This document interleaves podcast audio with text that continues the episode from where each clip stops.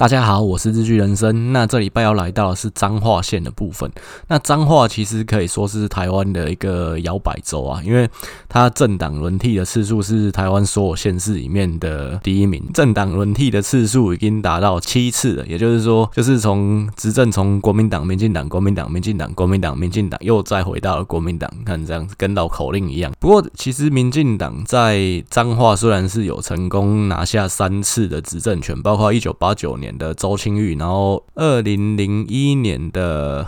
翁金珠，然后跟二零一四年的魏明谷，不过这三位县长都没有办法。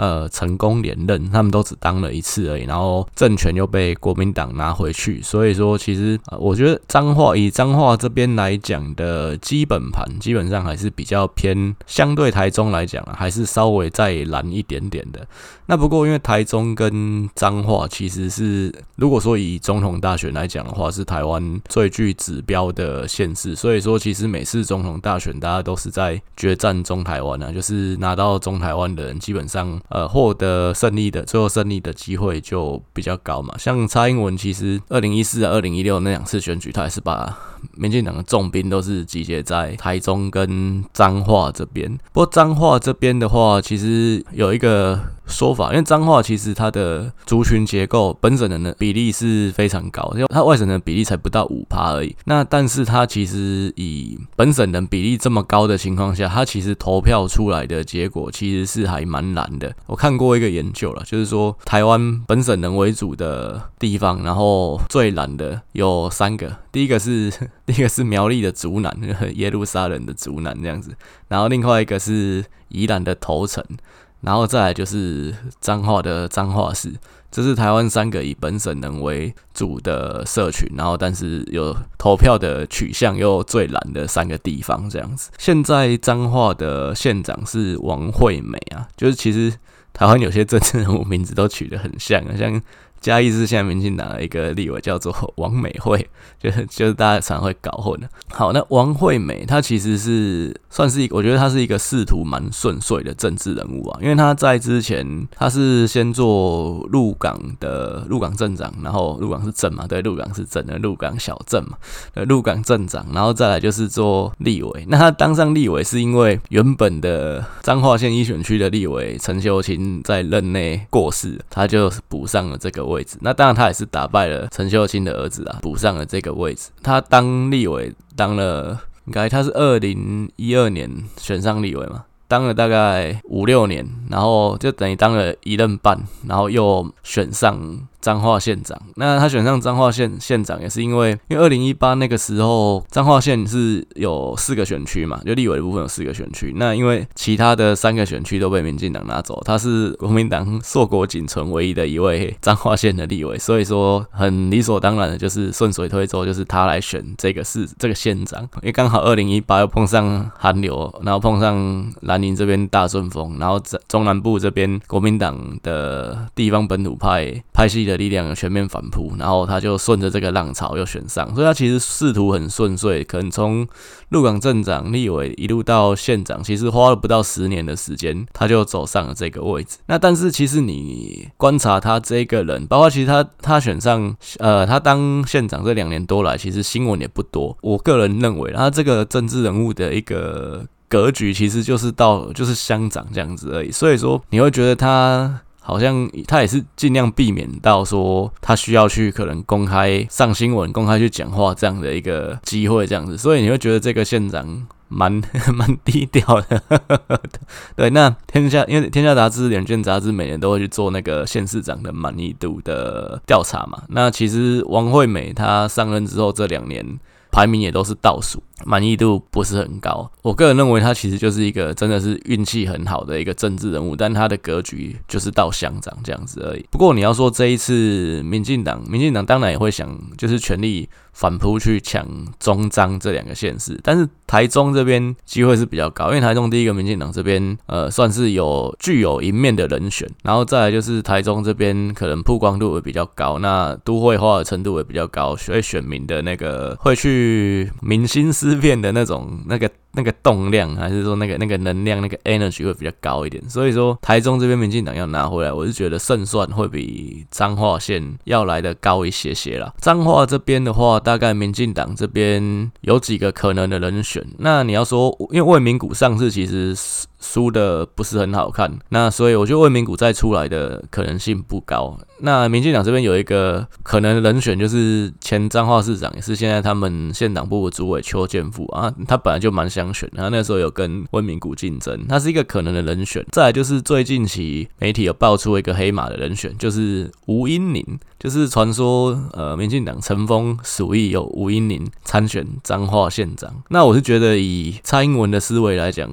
吴英宁的。可能性真的也是蛮高的。其实刚好提到，就是说彰化这个地方，它其实最后在大选的时候选出来票数，其实就是蛮接近全国的一个票数。所以说它其实很像是说，就是以台湾来讲，就整个台湾它是像台北的天玉里，那其实彰化其实也像是台北的天玉里这样子。所以它它是一个蛮重要的指标。所以说在大选，然后包括说大选的前哨战就是县市长，他受到的程重视的程度也是非常高的。那不过，他跟台中有一个比较大的差别，就是台中其实到目前为止啊，就是地方派系的一个影响力还是有。像卢秀燕，她就是获得红派黑派的鼎力相助，她才有办法大胜林佳龙这么多票。彰化这边的话，当然它有很多的。地方家族、地方的势力，但是他比较没有，就是说像红派、黑派这样子的派系，这样子，就是说他是家族的力量还蛮大的。像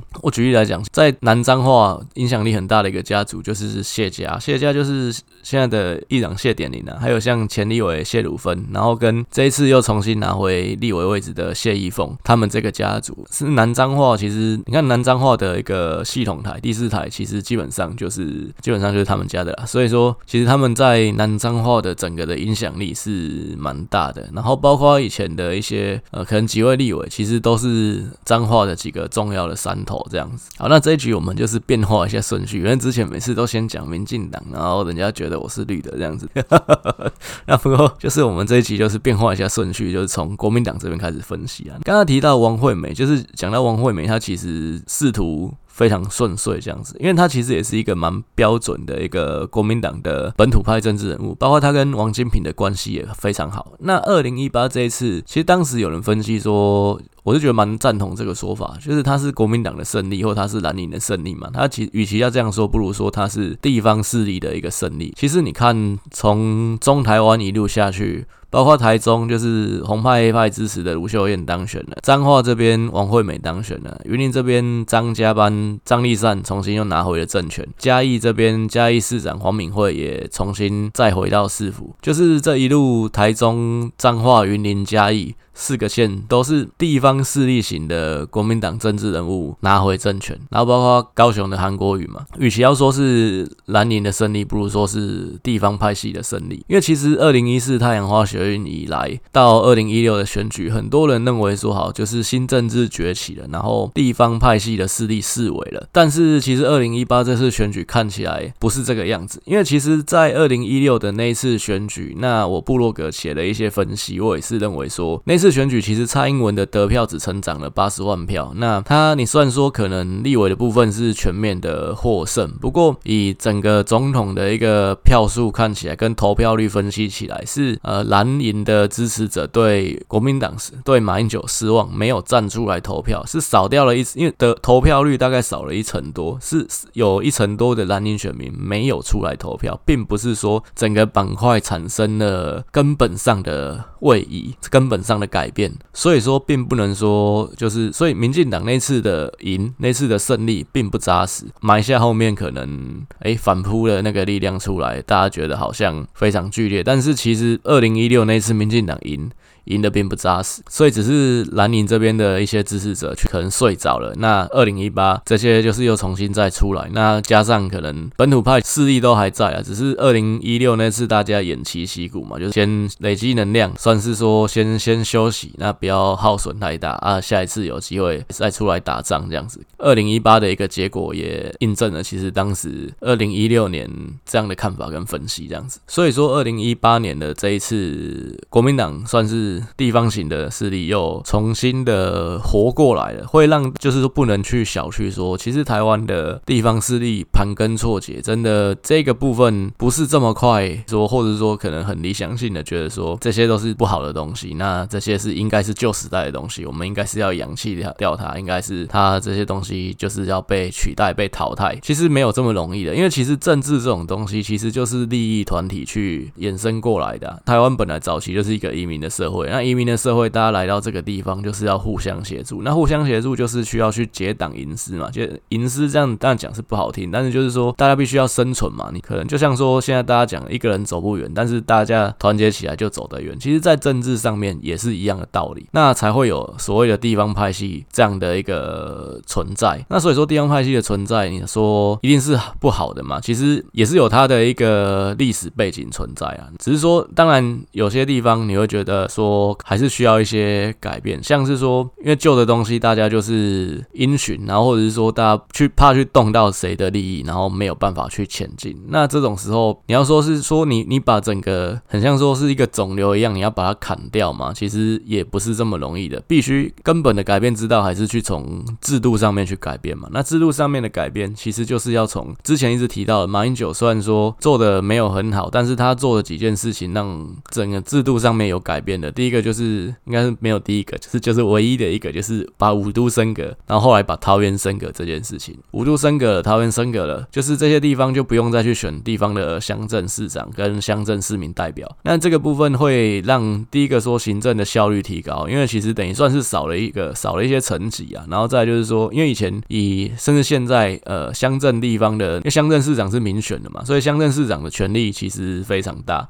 包括地方的一些工程啊什么的，其实他都有决定的权利。改成官派之后，是其实政府县政府的指令可以直接下下达到乡镇市，那这其实这会比较，我觉得效率上会比较好了。还有就是说，地方的可能牛鬼蛇神这些的也会比较没有地方去生存。以现况来讲，其实。这是好的事情，那所以民进党现在一直要去推说乡镇市长官派，当然也会受到一些阻力，甚至民进党自己也有一些阻力啊。毕竟民进党自己也有他的地方派系啊，像嘉义啊这些地方，他其实就第一个就跳出来了。当然这些东西，我觉得政治。这个东西不是说很理想的，我们今天大家一起往前冲，那就可以往前冲。其实你要说让一个人前进十步，跟让十个人前进一步，一定是让十个人前进一步比较困难的。所以这部分，我觉得政治上难就难在这里。好，那王惠美基本上她就是一个很典型的地方型政治人物，但是她的格调大概就是在这边。不过你要说她这次输面比较大嘛，我觉得也没有，因为毕竟其实她就是稳嘛。那你要说她可能看起来呆呆的，可是她也没犯什么大错。再加上，其实彰化这个地方基本盘吧，就蓝的稍微大一些些啦。民进党一定可以在这次把它打下来吗？看起来目前觉得还是王惠美赢的赢面比较大，因为民进党也没有一个超强的一个参选人在这边。那但是又回到就是民进党这边啊，那民进党这边几个人选，像我觉得魏明谷不可能再选的原因，是因为其实魏明谷他，你比较他二零一四跟二零一八两次的选举，他整整是掉了十万票。那这个部分其实跌幅算是可能民进党一些寻求。连任失利的呃县市长里面算是算是相当高的，主要的原因，你像说可能翁金珠之前他也是选连任失利，可是他第一次选跟第二次选不是他选了四次啊，但是他他二零零零一那次当选跟二零零五那次连任失利，他的票数大概只差了三万票而已，所以魏明谷这个我就觉得他的他选输而且选输的不光彩，我觉得他要再出来，当然你现在看他当时有一些什么离岸风电这些的政策应该是好的，而且是方向是正确的。但是讲这现在也是慢了。再就是他其实是一个比较孤鸟型的政治人物，所以说他的党内的人和可能也没有这么好。那他要再去选，我是觉得魏明谷要再出来难度是比较高了。那就算说他他再出来，可能你要打败这次要打败王惠美，我觉得也有难度。邱建富的话是他比较难得是他是当过两任的彰化市长。那彰化市刚刚提到他就是全台湾。三个本省人为主，但是又很难的乡镇市之一啊。那不过他在彰化市这么难的地方，他连任两次，他当了两届的彰化市长，所以他应该在彰化市这个地方风评是蛮好的。其实我那时候会觉得说他应该要出来选。彰化市跟花园分坛这边的那个呃花花坛分园讲这个地方的立委，但是因为有别人选，有别的县议员选了，所以他也没有出来选。好，那他现在就是在民进党县党部主委的这个位置上。那他年纪也不轻了，大概六十几岁。他之前也有跟魏明谷就是要竞争彰化县长，他其实跟魏明谷不合了，所以说他。这一次你要说他要再让位名古嘛，那一定是不可能，他一定是当仁不让，他就是要选，不然他也不年轻了，他就是就是他教练，我就只有现在啊。但是他要再去选的话。我觉得他有一定的实力，然后跟他过去有一定的时机。不过你要说他就是一个超强的强棒，可以说在帮民进党再拿回彰化县。我觉得目前看起来大概算四六坡吧，或者是可能四十五比五十五这样子。他没有到，还没有拉到五五坡这样的一个程度。那所以说，以这样的情况下面，民进党会去思考的，就是还是去找说可能。有没有别的强棒或别的可能更更空降更强力的人选？那像吴英宁就是现在的这一招棋啊，因为吴英宁他其实之前就是被黑化的一个人，就是大家说啊，这个什么几百万的实习生这样子，就是都都几岁，然后还还是说我在我在学习这样，被被网军黑的很惨。那当然后来其实大家也发现，像 PPT 报告版这个地方，基本上现在你去看，我觉得那个整个舆论的走向真的超级民众党。那那这个没有有人在后面操纵嘛？其实以我上 PTT 二。十年的一个经验，我是觉得过去的氛围不是这个样子啊。那现在整个真的就是被说是白板，我就确实以我观察二十年 PTT 八八卦版有有二十年，应该是有，是是，对，就是我觉得。真的现在真的不太正常啊！这是一个指控吗？这蛮危险的。我我个人推论是这个样子啊。所以吴音宁他其实后来也慢慢被平反，就是说他其实可能是也是蛮有能力的一个人啊。只是说他去当台北市的那个农产运销公司的董总经理嘛，应该是这个位置吧。有点被韩国瑜跟柯文哲联合起来欺负啊。因为他当时当上这个位置是民进，因为其实这个位置其实张呃张龙卫他们其实掌握了一定的一个发言权，那不应该说掌握了一定的股权呐。民进党必须跟台北市府联合起来，才有办法过半嘛，才有办法拿下这个总经理的位置。那所以当时是民进党跟柯文哲联手，然后最后让吴音宁推上这个位置。但是他上去之后，是被柯文哲还有张龙卫家族，也就是像韩国瑜他们联手去羞辱跟欺负，感觉是这个样子啊。那包括其实是被挖洞跳，所以。他后来他也不去市议会被选，那当然又又被讲的更难听了。那他其实当时的一个，我觉得媒体的操作、网网络的操作，让其实吴一宁是怎么做都是错的。他走哪一步都是下面都是悬崖，都是深谷，都是。刀山油锅热火这样子，然后再加上她其实是吴胜的女儿。吴胜是谁呢？就是国中的时候大家读一些乡土文学国文课本，我记得是有吴胜这个人呢，有读过，但是我忘记那一课叫啥小了。好，那所以说大家会认为说他这个人就是一个算是这也是二代这样子啊，就是靠霸主这样上来的，被说是高薪实习生啊，就花很多钱来请你来实习来学习的。但是事实也应该说后后续大家民绿营这边也去帮他翻案啊。然后可能大家会觉得那个反差有出来，也觉得他不是这么差，他是可能他觉得他是有能力的，然后加上他其实是农运的背景出身的，那加所以说他回到彰化这个地方去参选，我认为呃也是有一定的他的搞头存在啊。那所以这一次的选举其实可以定位是呃就是吴英宁的，如果说是民进党提名吴英宁参选的话，那这一次就是他的复仇之战。所以吴英宁要在如果说他真的参选的话，他必须要在这一次。次的选举当中去证明说，呃，上一次的他被网民酸的这些东西，基本上是他必须要去证明说他是有料的，他不是一个高薪实习生，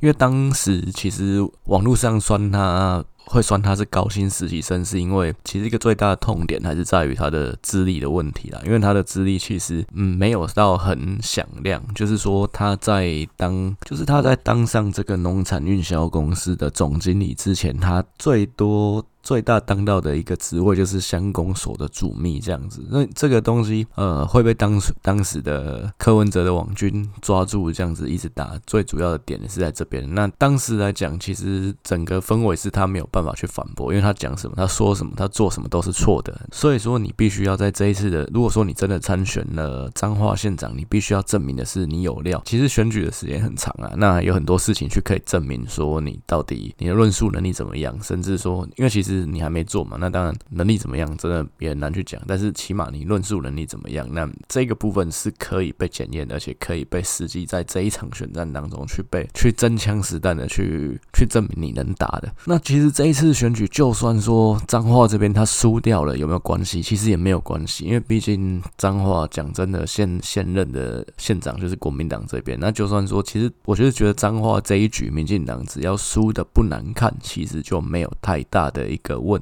只要吴英玲可以透过这一次的选举，那证明讲不好听一点，就是去洗白，那就是证明说，可能二零一八这一次的选举是有一些不公不义的地方存在，是可能民进党真的是遭到呃，就是网络僵尸嘛，全全面全面攻占这样子。就是所以，其实这一次吴英宁这个选举输赢反而不是重点，是要透过这一个选举的过程去证明他自己，也证明了二零一八确实当时呃，就当时民进党用他当农产运销公司的 G N，这个这个部分是没有问题的，不是单纯就是靠说他爸爸是谁去当上这个位置。因为讲真的，他爸是谁，他爸也不是多屌的一个人呐。所以说，其实吴声就是给他参水阴生生嘛，干这真的是这这这篇文章嘛，应该是啊，对。其实讲真的，他爸也不是跟跟连战比，那当然是他妈的不同抗战的。所以你硬要去把他去扯成是一个真二代、富二代嘛，好像也有点过头了。那这个部分他必须要去证明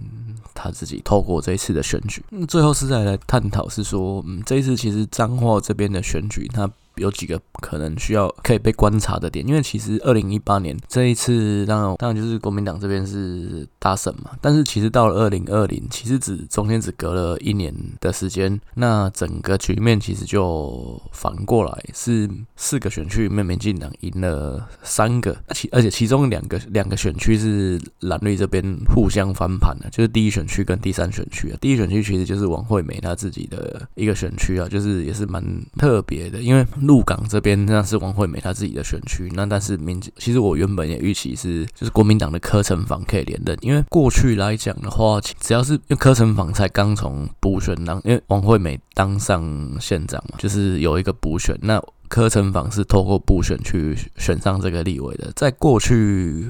前面几届只要是透过补选选上的立委，基本上他在一年之后的大选都可以获得连任。因为台湾人其实大家也觉得说，你位置都还没坐热就把你换下台，其实也是不太合道理。其实上一次沈智呃就是去年沈智慧跟柯城房其实是两个特例，因为他们就是真的第第一次有人因为只只立委只当了一年就被拉下台，那这这部分是蛮特别的地方。所以其实坦白讲，那个时候彰化县一选区柯城房会输给。呃，就是陈秀宝是让我觉得比较意外的的事情，所以这其实也是证明说，呃，选民其实以台湾现在来讲啊，民意变化真的越来越快，只隔短短一年而已，其实就是真的是不要说十年河东十年河西，真的是一年之内就真的河东到河西，真的是。有这样的一个很大幅度的一个改变。那第三选区谢谢依凤这边会当选，其实我是不意外，因为毕竟前面就提过，其实谢家就算是南彰化一个非常重要的一个政治家族，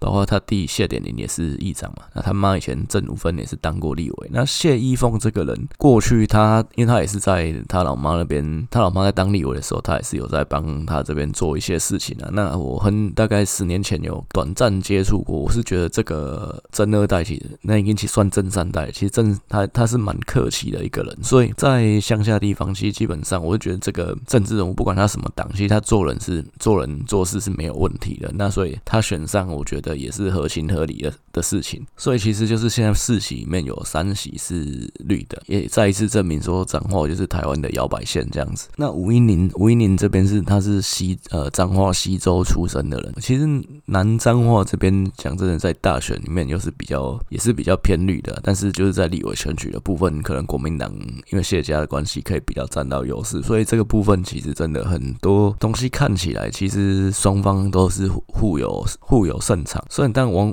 王惠美因为毕竟就是一就是还是有现任的一个优势存在了，所以说他要去输，就我就问你一句，他怎么输？没有，他但还是有可能输。那吴英宁这个案例其实。当时来讲，我是认为，